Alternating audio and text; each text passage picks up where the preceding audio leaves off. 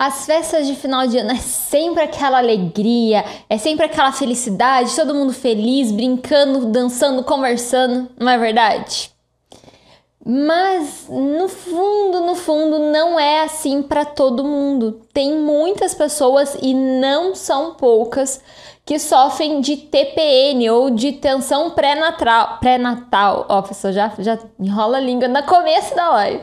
Tensão pré-natal. O que, que isso quer dizer, Stephanie? Quer dizer que muitas pessoas desenvolvem sintomas depressivos nessa época do ano. Começa ali em novembro, já com as confraternizações e vai até janeiro, né, no final aí das festas, no final das férias.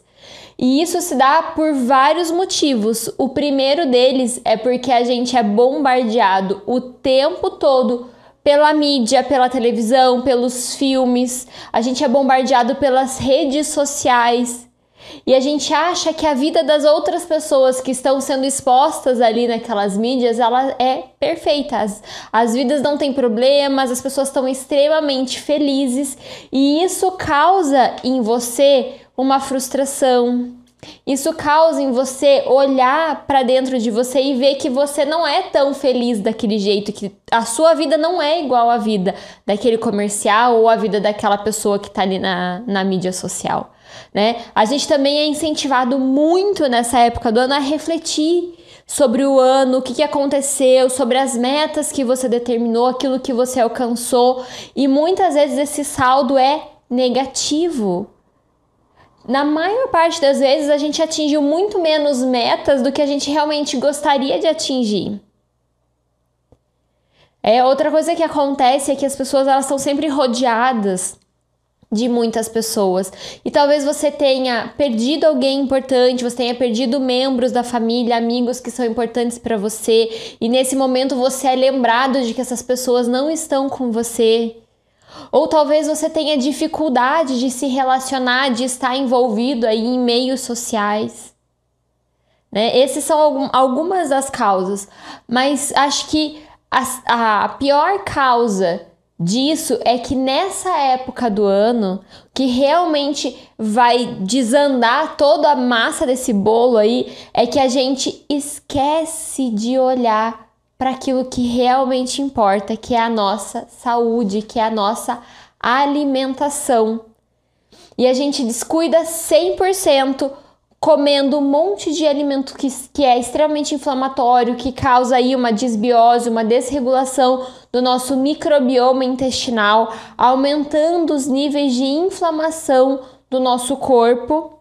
E esses níveis de, de inflamação, essa desbiose intestinal, ela tem uma ação direta nas nossas emoções, ela tem uma ação direta na forma como nós nos sentimos. Tem um estudo que foi é, publicado em 2018 e esse estudo ele mostra como a nossa, as nossas, os nossos sentimentos depressivos eles são um ciclo vicioso. É, a gente começa ali com o estresse, com a mudança alimentar, com o aumento da inflamação, com o aumento da disbiose e, consequentemente, aumento dos sentimentos depressivos. E quanto mais a gente alimenta esse ciclo, mais ele vai ficando forte, poderoso e mais a gente vai se sentindo para baixo.